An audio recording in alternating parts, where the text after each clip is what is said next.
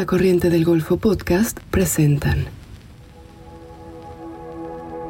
Encuentros, un podcast de Movie, la plataforma de cine seleccionado a mano. Cada día una nueva película, en cada episodio una nueva conversación. En esta ocasión presentamos un episodio especial de Movie Podcast, el premiado podcast en inglés de Movie que está estrenando su segunda temporada titulada Only in Theaters, solo en cines. Cada episodio de esta serie de audio documentales se centra en una sala de cine que ha marcado la historia del séptimo arte y en algunos casos la historia en general. Entre los invitados se encuentran los cineastas Barbie Schroeder, Mary Harron, Peter Strickland, Nick Broomfield y Alejandro Jodorowsky. Y los escritores y críticos de cine Jay Haberman, Amy Nicholson, Louis Menand, Danny Late y muchos más.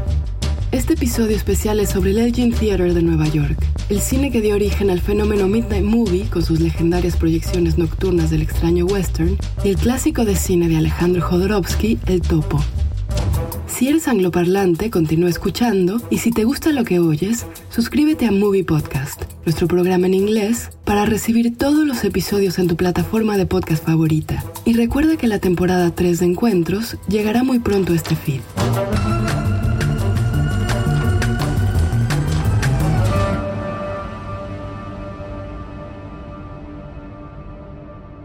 Heads up, this episode includes explicit language, descriptions of drug use, and one thing you might not be into spoilers.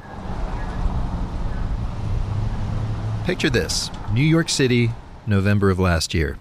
The perfect kind of crisp, sunny autumn afternoon you usually only find on movie posters for rom coms.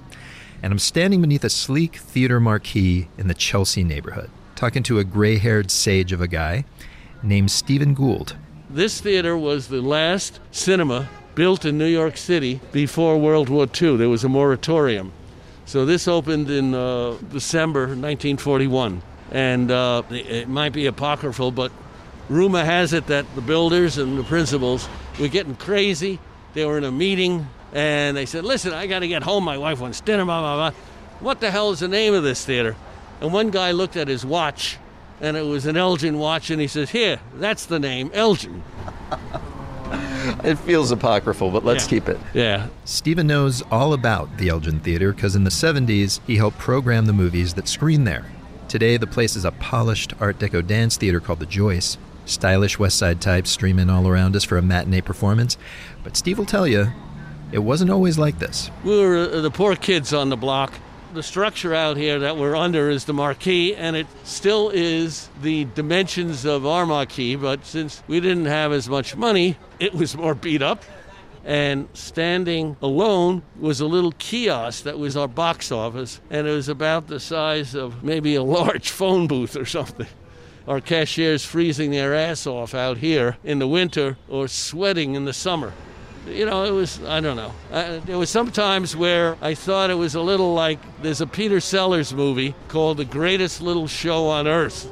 And he had this little dumpy theater, and the big chain opened a few blocks away. And he started saying, Well, you don't have to pay me. If you got something, you can bring it in, and I'll. You know, so people were bringing in like chickens or sandwiches for him, and he was taking that because he just wanted to keep the place going. Look at it. You mean to tell me my uncle actually charged people to go in there? The people actually paid? Yes. Some. That movie is actually called The Smallest Show on Earth, but the Elgin made up for its small time looks with a big screen, big sound, and big ideas. And in the early 70s, one of those ideas turned the sidewalk under that beat up marquee into the place to be in New York and changed how, and especially when, the world watches movies.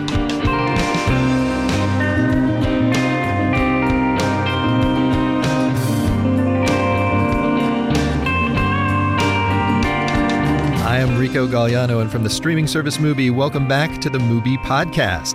Mubi's the best place outside a theater to see beautiful hand-picked cinema. On this show, we tell you the stories behind beautiful cinema. This is season two. We're calling it Only in Theaters. Every episode, we bring you the tale of a movie house that made history, and the Elgin was definitely one of those. If you've ever gone to a late night screening of a cult film, you have this theater to thank, along with the maker of a movie called El Topo. Myself, I am not normal. I cannot make a normal scene because I am an artist. That is El Topo's director, Alejandro Jodorowsky, and I talked to him and many others about how the Elgin created a place and especially a time for proudly weird movies like his and their proudly weird audiences. So, ticket please. Enjoy the show.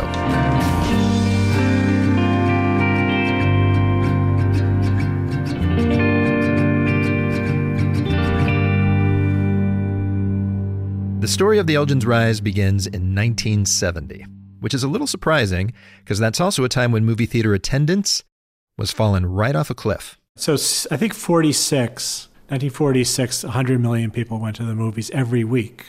That's what people did.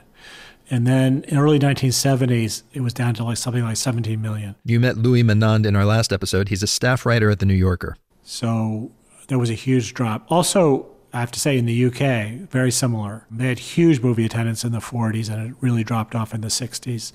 And nobody's ever actually been able to explain quite why people stopped going to the movies. I mean, one theory is baby boom, that people stayed home with their kids. Obviously, television was a factor, but it started before there was television. It started in the late 1940s. Well, Amy Nicholson has a theory. This is a time when American movies have been stale for most of your life. Like if you're 20 years old in 1970, movies have been pretty boring. Amy writes about film for Variety and the New York Times. She also co hosts the movie podcast Unspooled. And you should know her tastes tend towards the crazy. Yeah. My favorite type of movie is an ambitious failure. You know, a movie that really just shoots for it, does everything, takes chances, is like pushing the boundaries of what cinema can do and if they win, that's amazing. Oh, amazing. But if they fail, my heart still goes out to them. And in 1970, she says, there were a lot of young people like her and not a lot of boundary pushing movies for them to see, at least not out of Hollywood. So, I mean, the major studios have been spending all of their time trying to compete with television. And their idea of how to do that is like big movies, four quadrant epics, musicals, you know, The Sound of Music and My Fair Lady and Cleopatra. And you're feeling, you know, in your bones that things are going to be majorly shaken up. They're, we're poised for a shakeup. You know, if you were at the Oscars in March 1969, the movie that wins Best Picture is Oliver, you know, just the big old musical Oliver. One year later, April 1970, the winner of Best Picture is the X rated film Midnight Cowboy. Like, that is the most radical shift that has ever happened. And it's happening right in this moment. Well, the hero of our story sensed that shift and was going to capitalize on it the Polish born manager of the Elgin Theater, a guy who's sadly no longer with us, name of Ben Barenholtz. I love that Ben Barenholtz himself was like the guy at the center of this because he's just a man with amazing taste, in my opinion. He survived the Nazi occupation when he was a boy. He comes to America in 1947, and he just has somehow amazing taste in the surreal and the absurd. Well, he was tall, I guess, uh, dark haired, a thin mustache. That's Chuck Zlatkin. He'd eventually program movies at the Elgin along with Steve Gould, but he started there as an usher, and his boss, Barenholtz, made an immediate impression. Intense eyes and um, always smoking cigarettes. Eventually, he started using a cigarette holder, which added to his image. And then after a while, he stopped, you know, smoking cigarettes and just chewing on the cigarette holder but uh, he was uh, enigmatic, I would say. It was hard to sometimes figure out what he was thinking about, what was on his mind. Well, clearly, he spent a decent amount of time thinking about programming and marketing. The Elgin kept a tight budget. Vincent Canby of the New York Times once wrote the theater wouldn't spring for apostrophes for the marquee but it did have a rep for deftly appealing to a lot of different audiences. It was a, a repertory theater, a revival theater, an underground theater with classic films, foreign language films. And we found this huge cinemascope screen that we were able to get into the theater. So we did a whole big cinemascope film festival. But I think maybe the, the most poignant thing is that we decided at one point that we would charge senior citizens 25 cents at any time seniors, they would be like making scarves and giving it to the staff. Of course, now I'm a senior citizen. Where can I find a theater that I can see a movie for 25 cents? Please, somebody tell me that. Still, Barenholtz was pretty sure the new breed of young hipsters paying more than a quarter were his target demo. he started searching for a movie he could get as an exclusive that would blow the counterculture's collective mind. And one day, it arrived. Exactly the kind of character you'd expect. Well, I am not sure if I was born one day. I am not sure who I am, but uh, my ego is a long time. In this moment, I am a cinemaker. But in another moment, I was a mime, I was a painter, I was a musician, I was a poet.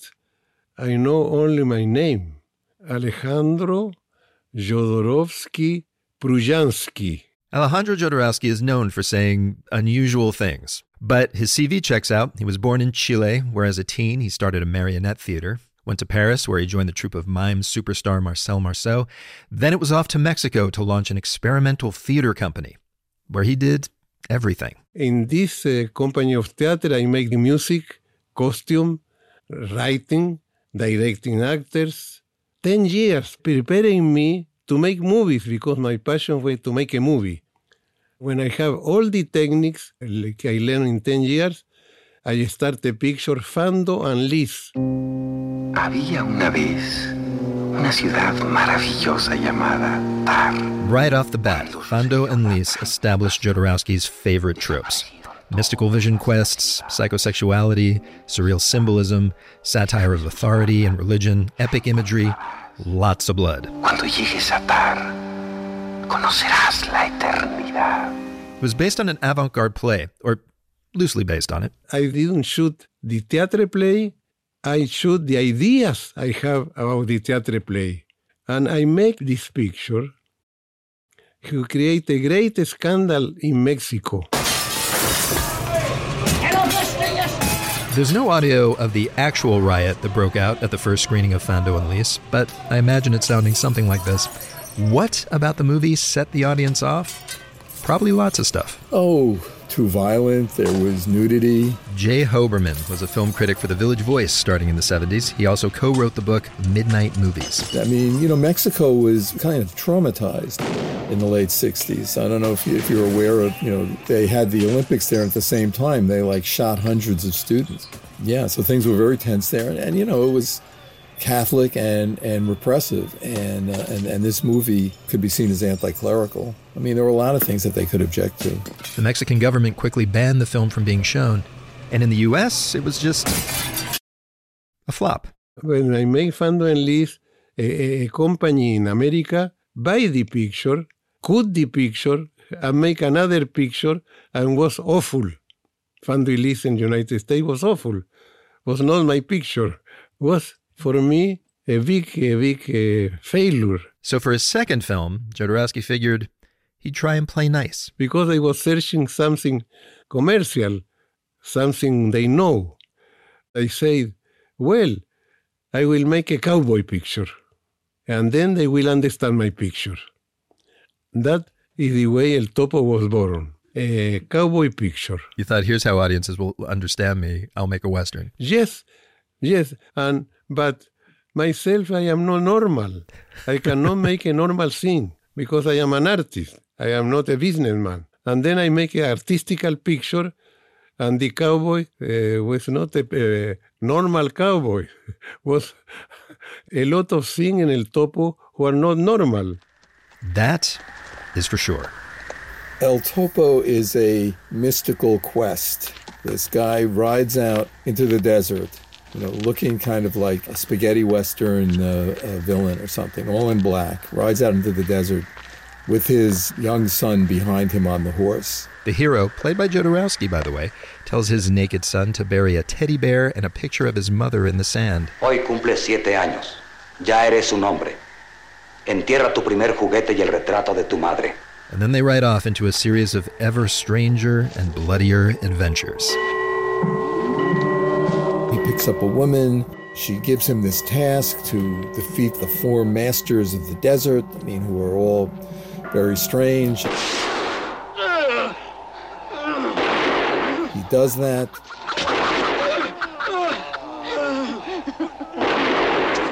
And then somehow there's a second part of the movie where This town has grown up, it's completely corrupt. He's very different. He's kind of like a monk. No soy un dios. Soy un hombre. And uh, this town is so awful. He goes and he entertains with his. He has a um, companion, a, a, a, woman who's a, uh, a dwarf. And the town is so brutal. They humiliate them, you know, by making them have sex in, in public, as I recall. Ahora queremos ver la continuación. Desvístanse. La noche de bodas. and then he just, this town is so awful. He just like wreaks vengeance on this town, just slaughters them all.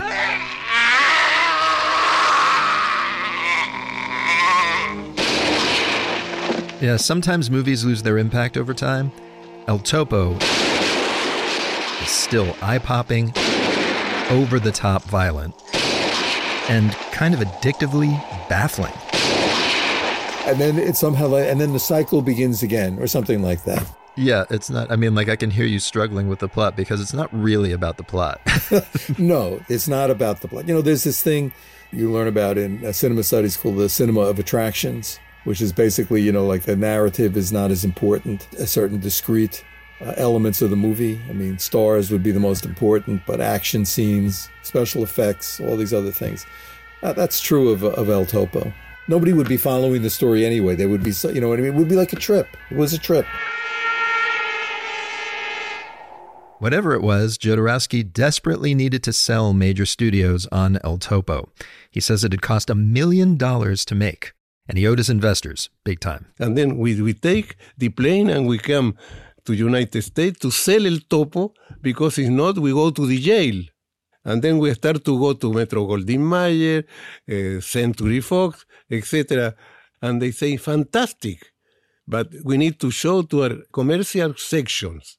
And then the commercial guys see the picture and say, it's incredible, but we don't know how to show that.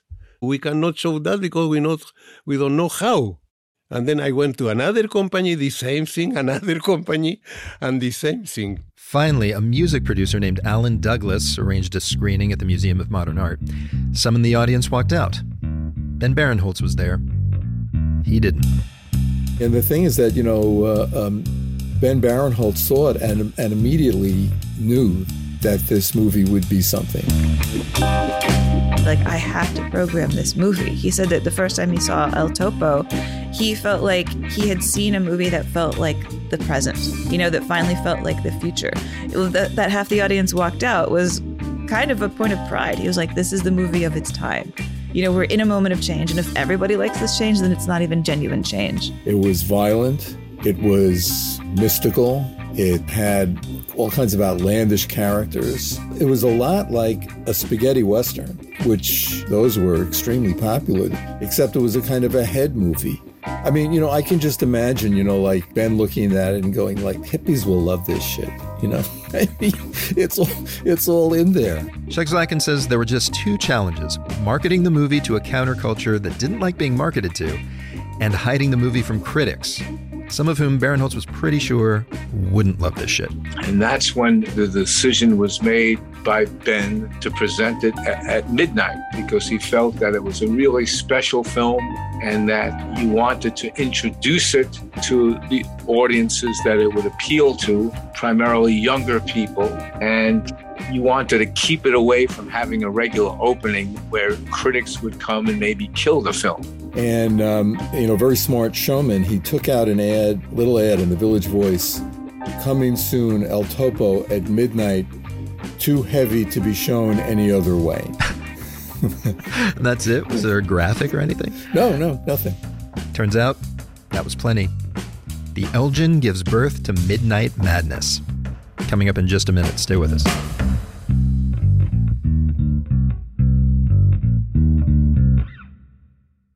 Mubi is a curated streaming service showing exceptional films from around the globe, all of them handpicked by real people who really know movies. And with a new film debuting on the platform every single day, there's always something new to discover. So, on this season of the podcast, you may have noticed we're talking about history making experiences that were only possible in movie theaters. Hopefully, it inspires you to love and support your local cinema that much more And we got a new thing going that can help you do exactly that. It is called Mubi Go. And when you sign up, you get a free movie ticket every week to see a hand selected film in theaters. Previous picks include award winning films like Drive My Car, The Lost Daughter, Cha Cha Real Smooth, and The Power of the Dog. MubiGo is now available in the UK, New York, and Los Angeles, and it is coming to more US cities soon. To learn more, check out mubi.com slash go.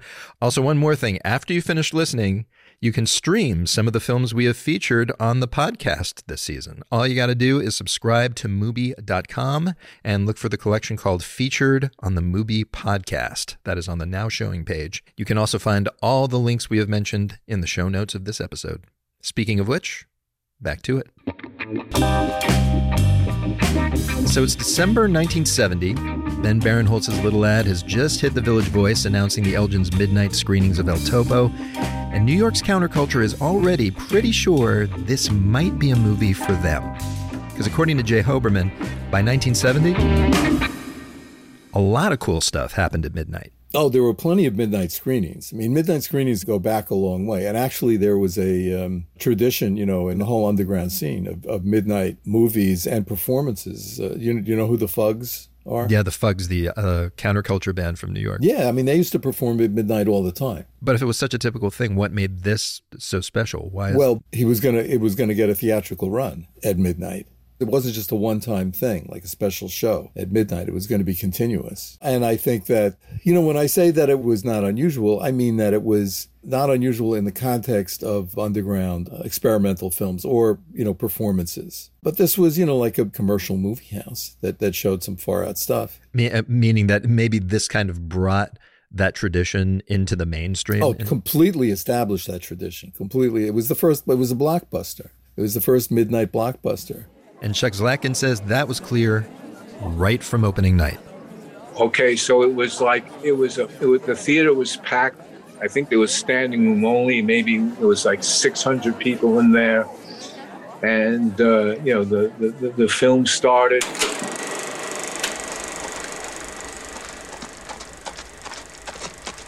In seconds, there was silence. Hoy cumple siete años. Ya eres un hombre. Entierra tu primer juguete y el retrato de tu madre. And then when things, various things happen, the audience will respond.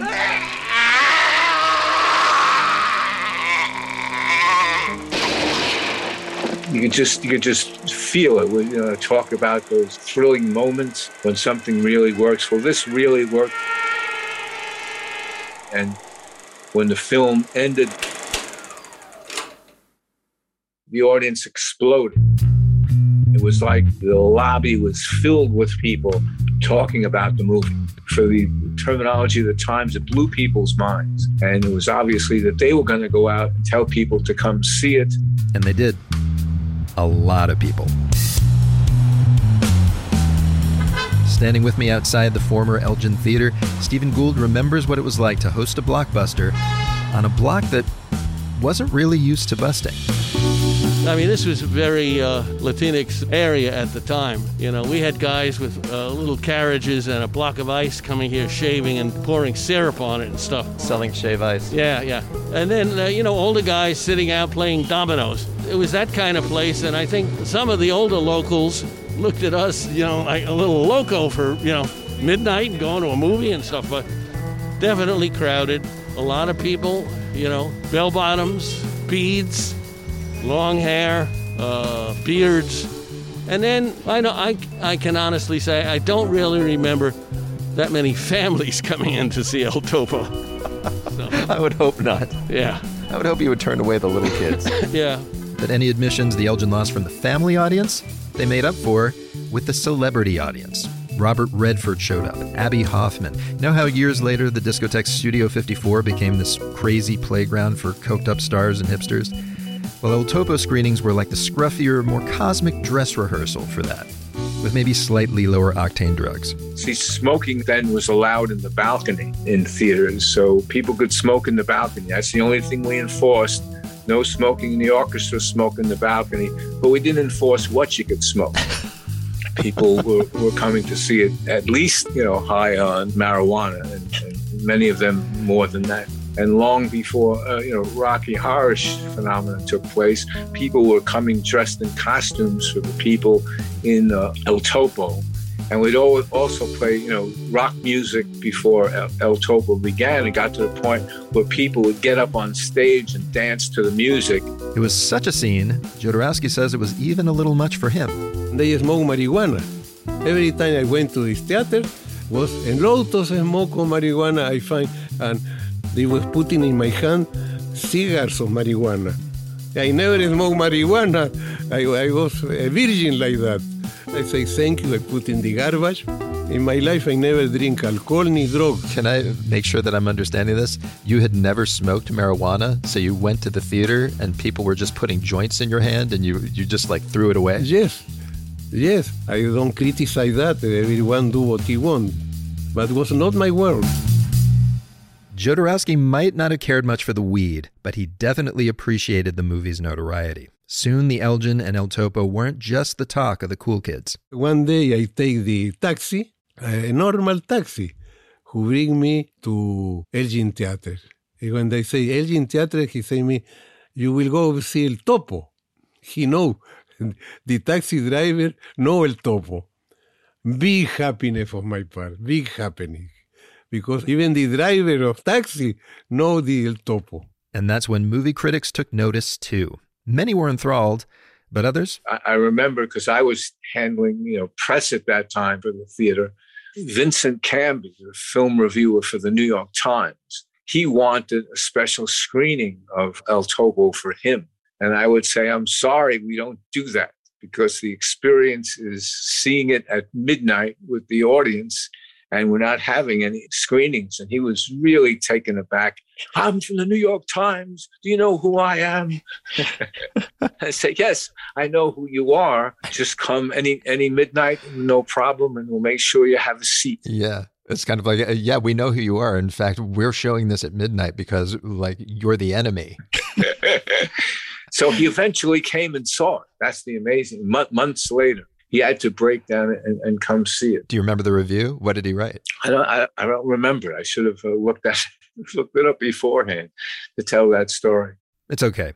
Amy Nicholson looked it up. He thought that what made it a success was just that it was being played so late at night that if people walked out of the movie at 3 a.m. and didn't think it was that great, then they felt really dumb. Like, what have I done with my life? You know, so they're surrounded by other people who are all nodding and being like, yes, it's a masterpiece. And you're like, yeah, yeah, it's a masterpiece just because you're exhausted and you don't want to feel like an idiot or risk being like, the uncool person who sides with the squares and says they don't get it. Oh, yeah. I mean, some of the critics seem to have just thought that this movie was like Emperor's New Hollywood. And to be fair, if you were a critic who felt like El Topo was a simple exploitation flick or just the rantings of an oddball, Jodorowsky's interviews at the time might not have dispelled that idea. When he does give interviews, they're like pretty much insane and incomprehensible. And he's talking about religion and sex. And in this, he's talking about how the Holy Spirit touched him in a very, very private place, like literally a private place that I don't want to say right here.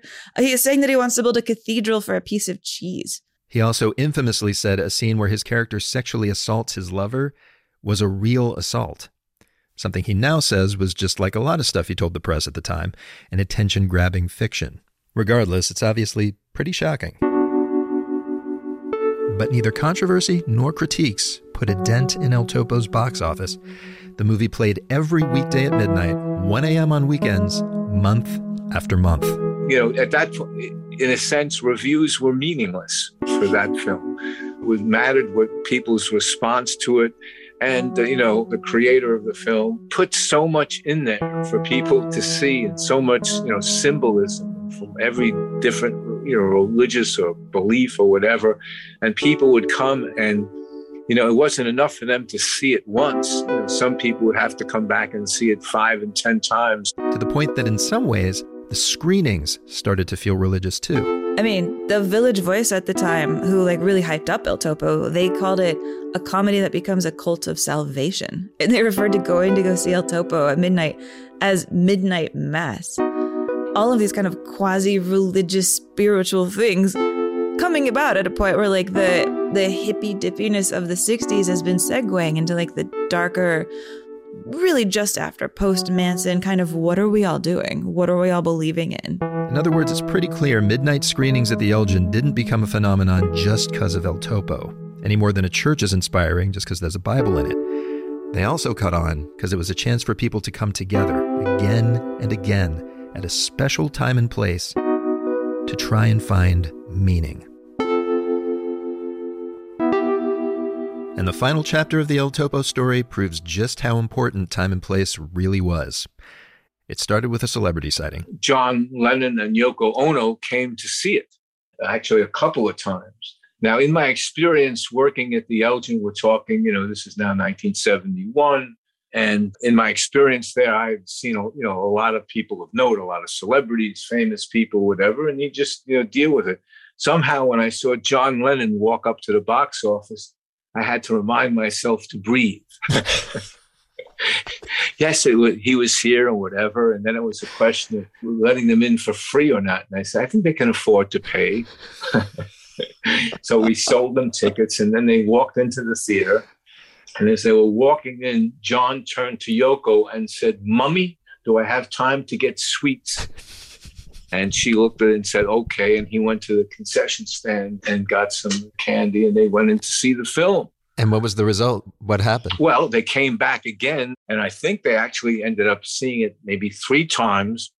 And then they said to uh, Allen Klein, buy the film. Be prepared to live the most wonderful experience of your life. Allen Klein was Lennon's business manager. For a while, he also managed a little act you may have heard of called the Rolling Stones. Jay Hoberman says Klein's company bought the rights to El Topo and. They pulled it right out of the Elgin. That was it. I mean, Allen Klein, you know, no more midnight screenings. He wanted to reopen it on Broadway, you know, like give it a proper opening. The movie got this official trailer Alejandro Jodorowsky's film classic, El Topo. And a giant ad in Times Square, the width of an entire building. Which just shows, you know, like how totally he misunderstood what, the appeal was. You know, I mean, in, in a sense, you have something this this this private thing that, that people are are enjoying. You know, that that they feel very cool about. You know, they're they're part of it. This sect or this you know cult or whatever. You know, it's not the same thing to like show it in the light of day on Broadway. El Topo is more than spectacle. It is an experience for all of your life. Um, and what happened to it? What happened in the movie once it got pulled? It bombed. It bombed. It didn't, you know, it didn't didn't do any business. El Topo's run was over. But meanwhile, Ben Barenholtz, the Elgin, and its midnight screenings were just getting started. I mean, after El Topo finishes its run, everything he programs next is a banger. He programs Pink Flamingos, which is like, ta-da, look at John Waters and everything he could do. I mean, we have hairspray because of like his amazing taste. Ben deputized Chuck Zlatkin and Steve Gould as programmers. They brought in the reggae fueled Jamaican flick The Harder They Come. It played the midnight slot for years. Meanwhile, Ben focused on film distribution, and the hits kept coming. He saw Eraserhead. I mean, halfway through Eraserhead, he already was like, I'm going to buy this movie. And then he invited David Lynch to live with him while finishing the print and gave him money for food. He just knew what talent was going to be. All these movies were huge midnight sensations. And not just at the Elgin. Because of this trend he started and the fact that he proved there was an audience, he claims that within two years, every city in the country had a midnight movie going. And it was kind of him tipping over that domino. Alas, no theater can survive on midnight box office alone. The Elgin finally closed in the late 1970s. Following the last showing, we invited back everybody who had ever, you know, worked at the theater there, and we had a big party. Someone turned to me. It was, you know, March of 1977, and said, "Well, I guess the '60s are finally over because the Elgin was closing." After the party, they put one last movie title on the marquee Gone with the Wind. Except the Elgin wasn't gone. Four years later, it was reborn as the Joyce. And yeah, it's a dance theater now, so it's changed. But also, stayed the same. It's that perfect autumn afternoon last November again, and I'm sitting inside the Joyce Theater now in a balcony seat along with Stephen Gould, waiting for his swing dance performance to begin. I feel so at home. In the balcony, all we need is a blunt, and we're all set to go here. This is the first run of shows at the Joyce since New York's COVID lockdown. People eagerly head to their seats while I take in the sleek Art Deco lines of the place the lush red velvet curtain and the cool exposed brick walls. Definitely not like it was back in the Elgin days. Well, the walls had plaster on them, and the plaster had paint on them. Some of the paint was peeling. Once in a while, some clanking of the old steam radiators.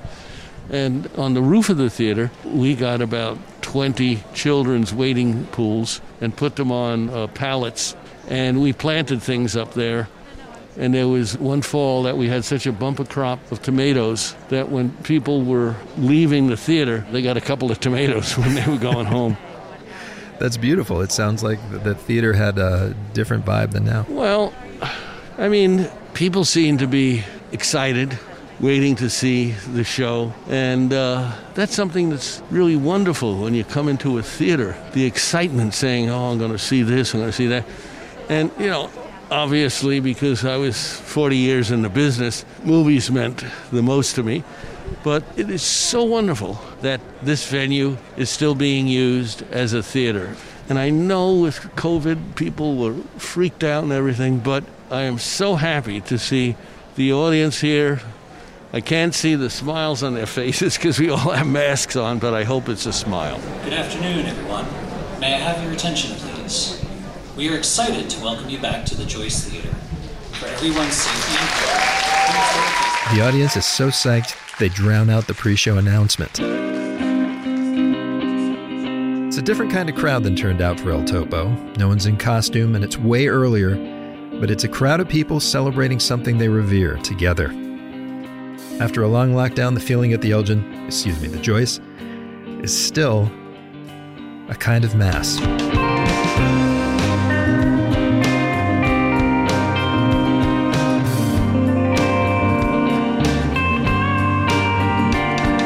And that's the movie podcast for this week. Follow us to make sure you get a front row seat for more deep dives into great movie theaters. Next week, the suburban Midwest theater that helped turn a box office disaster into one of the most beloved cult films of the 20th century. At the 95th week, Harold and Maude beat the record for the longest running movie in Minnesota. Like in the history of the state? What, what held the record before that? It was The Sound of Music. So Harold and Maude beat the Sound of Music. Come on, how can you miss that? Meanwhile, this episode was hosted, written, and cut by me, Rico Gagliano. Beth Schiff is our booking producer. Stephen Colon mastered and engineered. Martin Ostwick composed and performed all the music. A million thanks to everyone at the Joyce Theater. The show is executive produced by me, along with John Barrenechea, F.H. Eckerell, Daniel Kassman, and Michael Taka for Mubi. If you're digging the show, please leave us a five star review wherever you listen. It'll make it easier for others to find and fall in love with us. Also, if you've got questions, comments, if you want to share your favorite movie going memories with us, or maybe you even saw El Topo at the Elgin back in the day, tell us about it. If you weren't too big to remember the details, our email is podcast at mubi.com. And of course, to stream the best of cinema, including some of the films we talk about on this very podcast, simply head over to mubi.com to start watching. Till next week, large popcorn, no butter for me, please.